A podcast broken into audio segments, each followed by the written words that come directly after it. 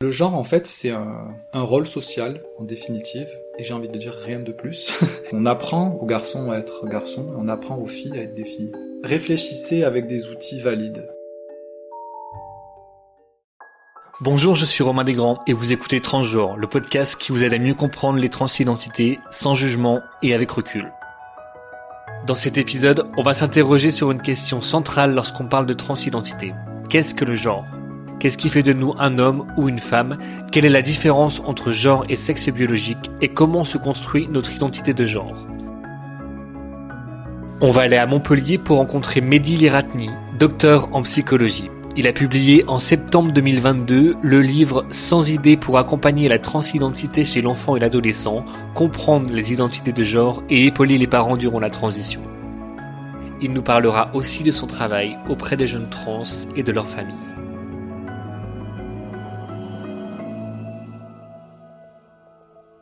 Transgenre épisode 7 Qu'est-ce que le genre? Donc du coup je suis euh, Mehdi Liratni, je suis docteur en psychologie et psychologue. Donc j'exerce essentiellement en libéral aujourd'hui et j'interviens bénévolement à l'association Fierté Montpellier Pride où je coordonne un pôle transidentité. Et euh, je travaille aussi pour une association qui s'appelle ENIPS qui fait aussi de la prévention en santé mentale pour le public LGBTQIA+. Donc ton livre est sorti en septembre 2022, il y a quelques mois. C'était quoi ton objectif avec cet ouvrage? À la fois, bah déjà d'avoir un outil pour que les, euh, pour que les euh, professionnels puissent accompagner euh, ces jeunes de manière la plus euh, apaisée possible, on va dire.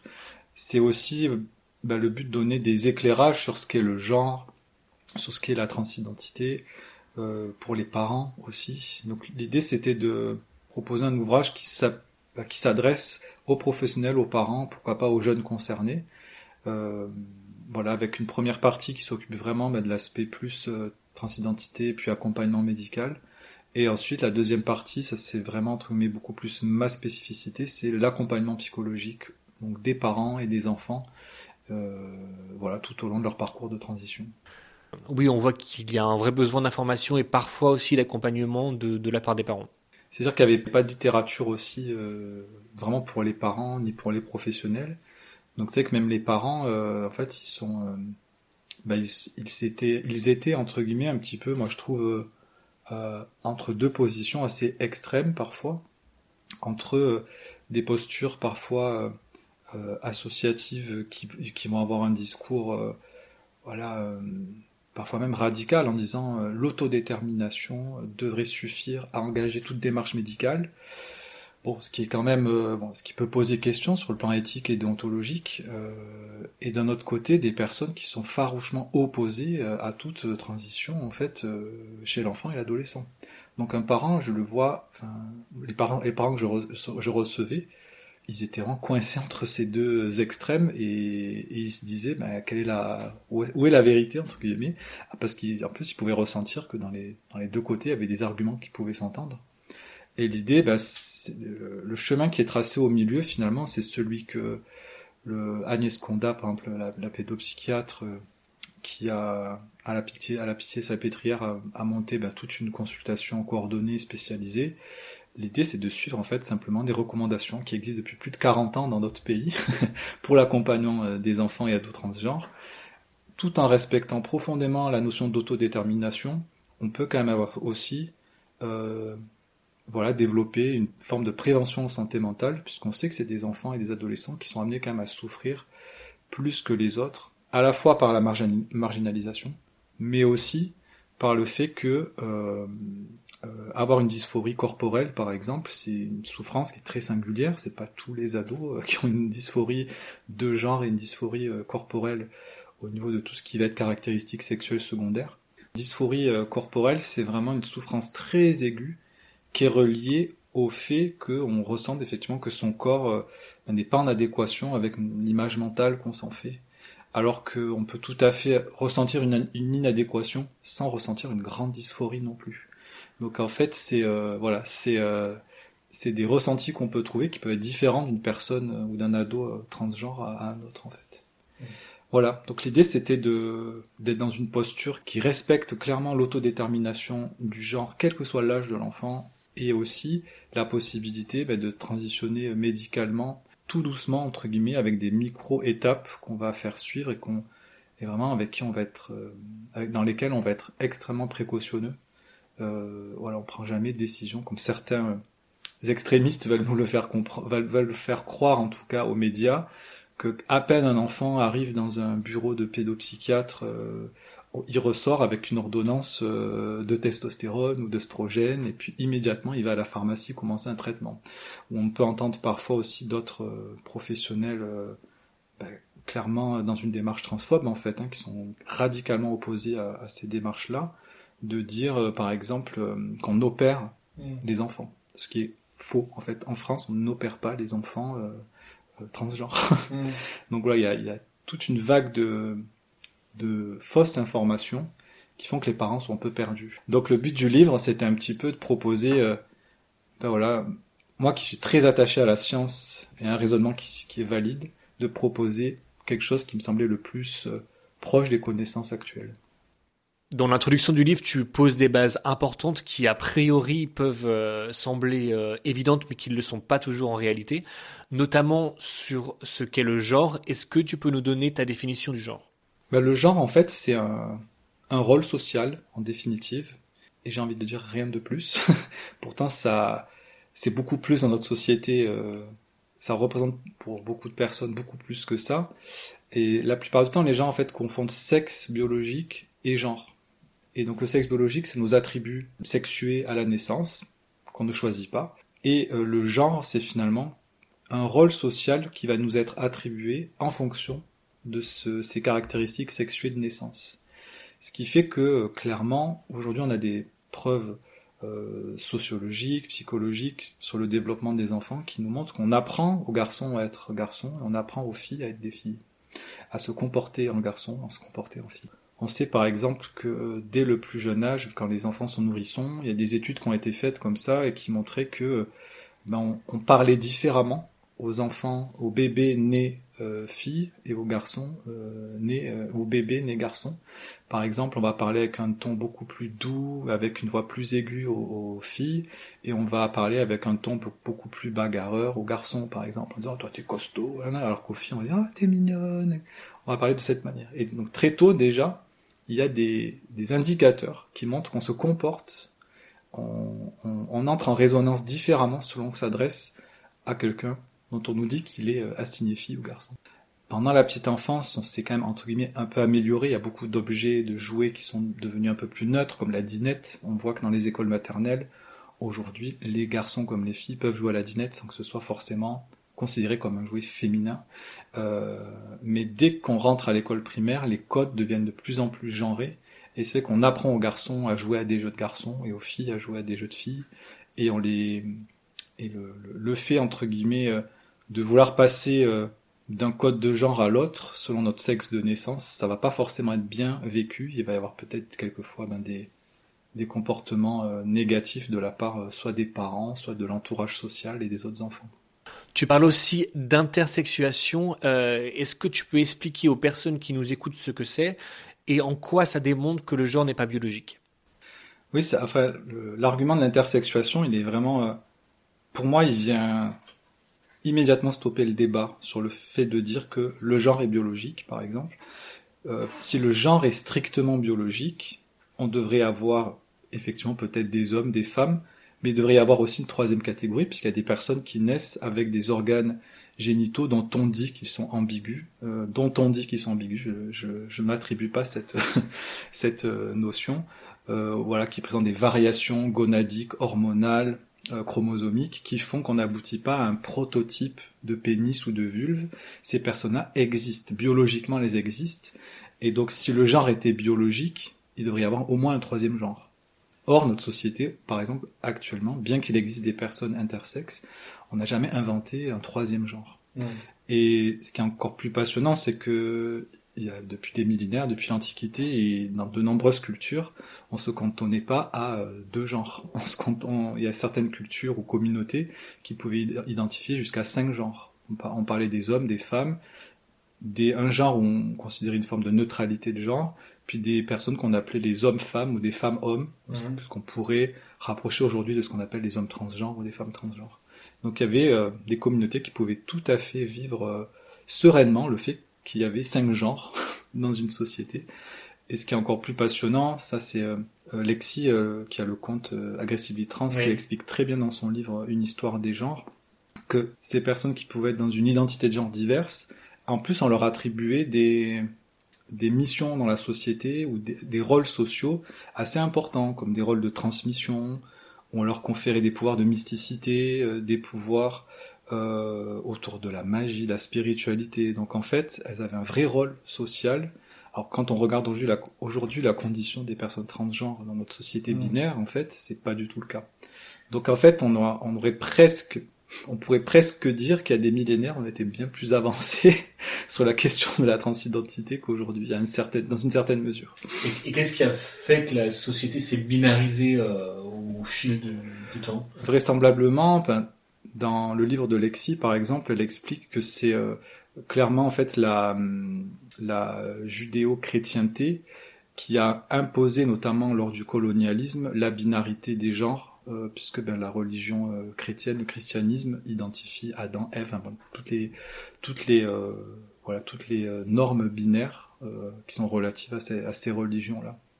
Donc tout ce qui était tout ce qui relevait de autres genres que hommes et femmes ont été littéralement écrasés, détruits et au profit de la binarité.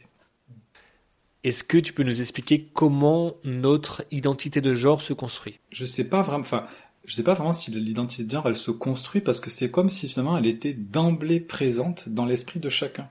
Donc c'est presque dur de se dire qu'elle se qu'elle se construit parce que c'est comme si elle, elle paraissait comme une évidence pour tout le monde. Et ces enfants euh, transgenres justement ils viennent profondément questionner euh, cette chose-là dans notre société en fait. Euh, des questions que personne se pose, ben, eux les posent en fait, en disant mais finalement euh, moi je me sens pas du tout comme ça et on m'a pas demandé mon avis à ma naissance en fait. Et euh, et donc ouais je trouve que c'est euh, bah, pour moi cette cette euh, oui cette question en fait de comment un enfant euh, devient garçon, comment un enfant euh, devient fille, ben c'est euh, voilà par moi ce que j'appelle ce qu'on appelle nous dans le comportementalisme le renforcement positif ou la punition, c'est-à-dire que on va être récompensé à chaque fois qu'on respecte certains codes et on va être puni à chaque fois chaque fois qu'on ne les respecte pas ou qu'on s'attribue les codes de l'autre. Donc on a voilà, on a entendu des milliers de fois euh, des papas dire ou voilà ou certains parents dire non, je n'achèterai pas une Barbie à un enfant, à un garçon ou inversement euh, une fille qui voudrait être dans un sport très euh, très combatif, ne pas ne pas l'encourager à aller dans un sport de combat ou dans un sport où il y a de la force, où il y a quelque chose d'un peu plus genré masculin. Il existe des éducations non genrées dont tu parles dans, ton livre. C'est quoi exactement une éducation non genrée Alors, je suis pas un grand spécialiste de l'éducation non gen- non genrée. Je sais que c'est quand même quelque chose qui est beaucoup développé en Scandinavie et que ça se traduit surtout par le fait de ne jamais, euh, ne euh, cloisonner les activités par genre, de ne jamais, euh, comment dire, séparer les groupes par genre, euh, dire voilà, il y a les garçons d'un côté, les filles de l'autre pour faire telle activité, par exemple. Euh, c'est aussi ben, de voilà, de considérer les enfants avant tout comme des enfants et pas comme des garçons ou des filles. Euh, je pense que c'est un peu le, pour moi le cœur de l'éducation non genrée. Il me semble qu'elle est là et, euh, et du coup de permettre aux enfants d'explorer tout type d'activité sans en fait préjuger que ça va être plus masculin ou féminin.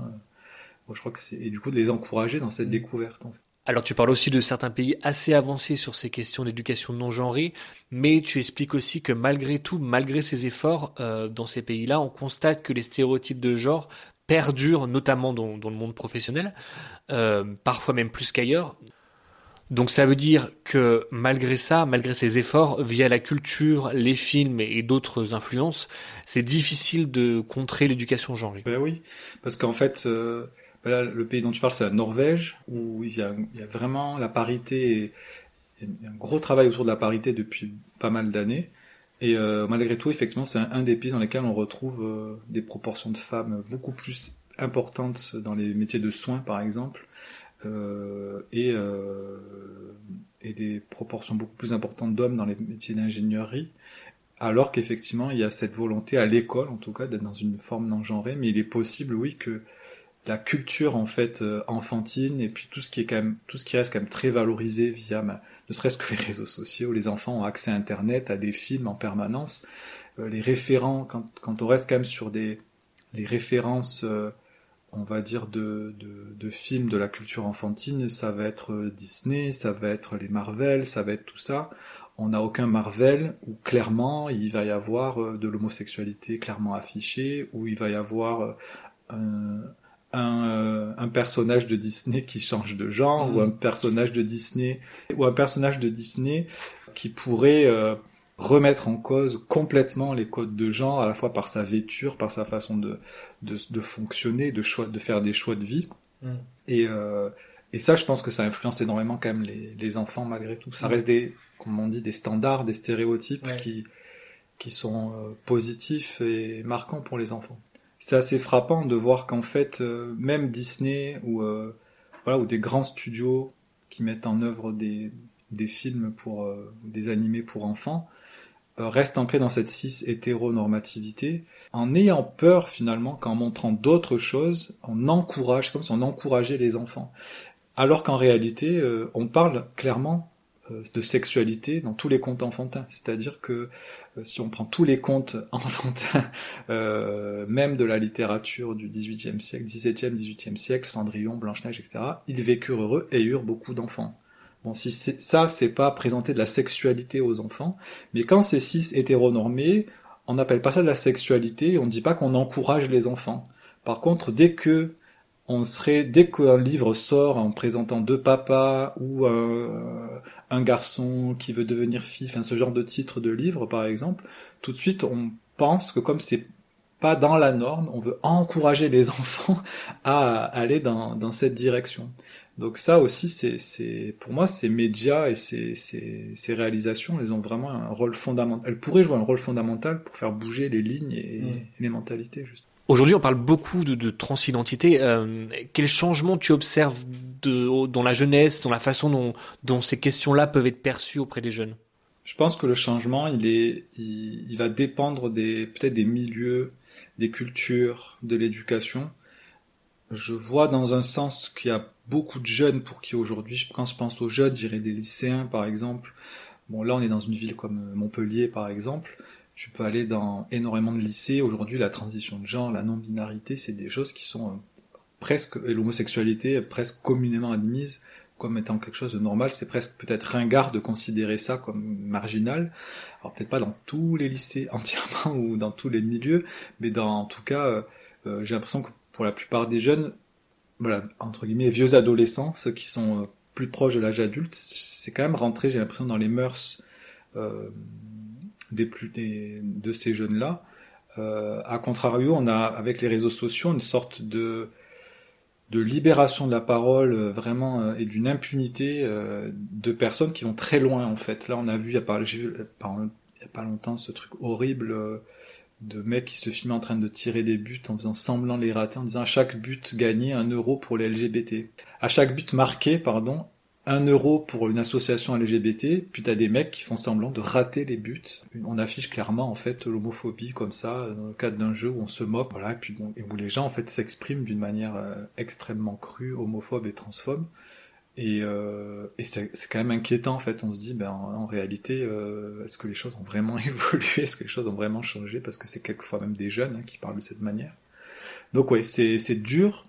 Je trouve que c'est dur d'évaluer ça. Je pense qu'il y a une évolution global, euh, mais comme toute évolution voire révolution, ça amène aussi, ça, ça renforce des résistances chez certaines personnes selon leur éducation, qui vont du coup euh, être dans un extrême aussi euh, dans, dans cette mm. perception des choses, dans cette haine même de, de, du public LGBT. Ouais. Il y a certaines personnes qui font le parallèle entre la façon dont on parlait d'homosexualité il y a 30 voire 40 ans euh, et la façon dont on, on parle de transidentité aujourd'hui. Qu'est-ce que tu en penses? Il y, a des parallèles. On peut faire des parallèles. Je crois qu'il faut être prudent de pas non plus trop rapprocher ces choses-là, mais quand même il y a eu des parallèles. La parallèle, le parallèle, c'est par exemple de dire que c'était une mode. Il y a 20 ans, on disait ah l'homosexualité, la, bisexualité, c'est une mode. Maintenant, tout le monde est bi, tout le monde est homo, parce que c'était euh, c'était tendance d'être homo. Non, en fait, on s'est rendu compte que c'était juste une vraie évolution sociétale et que les gens en fait se outaient de plus en plus facilement et qu'ils avaient voilà cette orientation et euh, ce désir de vivre cette vie amoureuse de cette manière et que et que bah, au plus les gens étaient le permettaient, au plus la société le permettait, au plus c'est quelque chose qui existe. Donc euh, la transidentité c'est pareil, aujourd'hui on entend dire ah c'est la nouvelle mode, euh, il est non binaire, elle est transgenre, c'est la nouvelle mode, c'est la nouvelle mode. Et bon peut-être qu'il va falloir attendre une vingtaine d'années pour se rendre compte que vraiment non, c'est des, des personnes là existent, elles sont là, elles ont voilà, un vrai ressenti, elles ont un vrai parcours à, réaliser et quoi qu'on en mm. dise, en fait, elles vont le faire maintenant. Mm. La machine est lancée, donc. et justement, pour parler de ta spécialité, comment se passe ton accompagnement en tant que psy auprès des jeunes trans et de leurs parents? Bah déjà, moi, la première chose que je tiens à dire, qui est importante, c'est que je ne sous-entends jamais que parce qu'on a, parce qu'on veut faire un parcours de transition, on nécessite un suivi psy. Il y plein de jeunes que je verrai jamais et c'est très très bien comme ça. Ça montre que voilà, juste en, mettant en place leur, euh, transition euh, sociale puis médicale euh, et en étant bien entourés socialement, familialement, amicalement, ils vont pas du tout avoir besoin d'un soutien psychologique quelconque. Moi, je vais accompagner ceux qui sont en souffrance, donc ceux qui ont forcément bah, soit de la dysphorie au niveau corporel, par exemple, ou, alors qui rencontrent bah, une marginalisation, du rejet, parfois du harcèlement ou euh, de la transphobie. Et, euh, et donc l'idée là, c'est de les accompagner ben, eux directement dans ce cheminement, c'est-à-dire à, par exemple, développer une relation un peu plus apaisée à leur corps pendant la transition, parce que il s'agit pas du coup de leur faire accepter leur corps tel qu'il est, ça serait de la thérapie de conversion sinon, mais au contraire de, leur permettre de développer peut-être de la patience, de développer euh, aussi une vision d'eux qui est un peu plus élargie que la seule vision genrée, parce qu'en fait souvent la dysphorie de genre amène la personne à être un peu enfermée que dans une vision genrée d'elle-même, comme si elle oubliait toutes ses qualités et toute la richesse de sa personnalité, de sa singularité. Le but de la thérapie, c'est aussi de leur rappeler qu'ils ne sont pas qu'un homme ou une femme, ou un homme, une femme en devenir, mais euh, en tout cas qu'ils sont avant tout une personne, et du coup de leur faire, euh, leur faire, euh, leur permettre d'explorer c'est quoi la personne qu'ils ont envie de devenir, au-delà d'un homme ou une femme en fait. Moi je crains toujours, et ça c'est pas moi qui le dis une fois de plus, hein, c'est vraiment dans une une approche philosophique et, psychologique, on pourrait même dire neuroscientifique, que les euh, s'attribuer un critère identitaire, c'est souvent avoir une conception du soi qui est rigide et avoir une conception de soi qui est rigide, ça amène souvent à souffrir. Si j'ai une conception de moi qui est un peu plus flexible, c'est-à-dire que euh, oui, si je, je ressens que je suis un homme, je ressens que je suis une femme, mais je suis pas que ça, ça peut peut-être du coup m'amener à moins souffrir que si je me dis ah euh, je suis une femme euh, et je me et je suis reconnu que comme un homme ou je euh, suis où j'ai un corps d'homme et que je suis je, focalise uniquement toutes mes pensées et, mes émotions sur ce phénomène-là. Le but de la thérapie, ça va être bien, bien entendu d'accompagner le parcours de transition, de, de jamais le voilà, de l'encourager, mais surtout de ne pas comment dire de faire en sorte que la personne puisse un peu défocaliser de cette chose-là, parce que de toute façon, on a, surtout les enfants et les ados, ils n'ont pas d'autre choix que d'être dans une forme de patience, parce qu'on va pas les, comme on dit, on ne va pas opérer les enfants ni les adolescents, et on va encore moins euh, bah, leur donner euh, des hormones extrêmement rapidement. Donc, euh, ce parcours-là, il, demande de la patience, et nous, on est là pour, enfin, en tout cas, moi, la thérapie, elle est là pour leur montrer aussi qu'ils ont une richesse au-delà juste de cette identité de genre. S'il y a un message que tu souhaites que les gens retiennent de ton livre, ce serait quoi? Waouh. Un seul. Réfléchissez avec des outils valides. Sur le plan scientifique, philosophique, historique. Voilà, c'est ça que je veux que les gens retiennent de mon livre. C'est réfléchissez. Avant de parler de vos opinions et vos croyances, euh, quelles qu'elles soient, qu'on soit dans une vision, euh, comme on parlait, euh, extrême d'une part ou d'autre, c'est utiliser des outils euh, intellectuels valides pour réfléchir à une question. Et c'est ça que j'ai tenté de faire, j'ai dis bien tenté de faire avec le livre. Euh, je suis assez confiant sur ce que j'ai fait sur la deuxième moitié du livre qui concerne vraiment l'accompagnement psychologique. C'est mon domaine, c'est mon métier. Là-dedans, je me sens compétent. Sur la première partie, j'ai essayé plutôt de vulgariser et de rendre accessible à des parents et des professionnels la question du genre Et donc j'espère que voilà, à travers ce livre, ils vont pouvoir un peu modifier leur perception de ce qu'est le genre et, euh, et de ce que c'est du coup faire une transition. J'espère que notre conversation, notre podcast, il sera, il, semblera complètement désuet dans 20 ou 30 ans. C'est mon plus grand souhait de se dire, mais tu te rends compte qu'il y a des gens qui ont dû parler de ce truc-là, qui ont dû débattre de ce truc-là, pour faire reconnaître l'existence et euh, le désir de certaines personnes. Euh, ouais, c'est peut-être, enfin, moi c'est ça que, ouais, c'est mon souhait, euh, c'est ça que j'aimerais aussi que les gens puissent retenir. Bon, on peut croiser les doigts. Merci beaucoup. Voilà, on arrive à la fin de ce septième épisode. Merci au docteur Mehdi Liratni pour son temps et ses réponses. Son livre Sans idées pour accompagner la transidentité chez l'enfant et l'adolescent est disponible aux éditions Tom Pouce. Quant à moi, je vous dis à très vite pour de nouvelles questions et de nouvelles rencontres. D'ici là, vous pouvez toujours m'écrire sur mon adresse transgenrepodcast.gmail.com. À bientôt!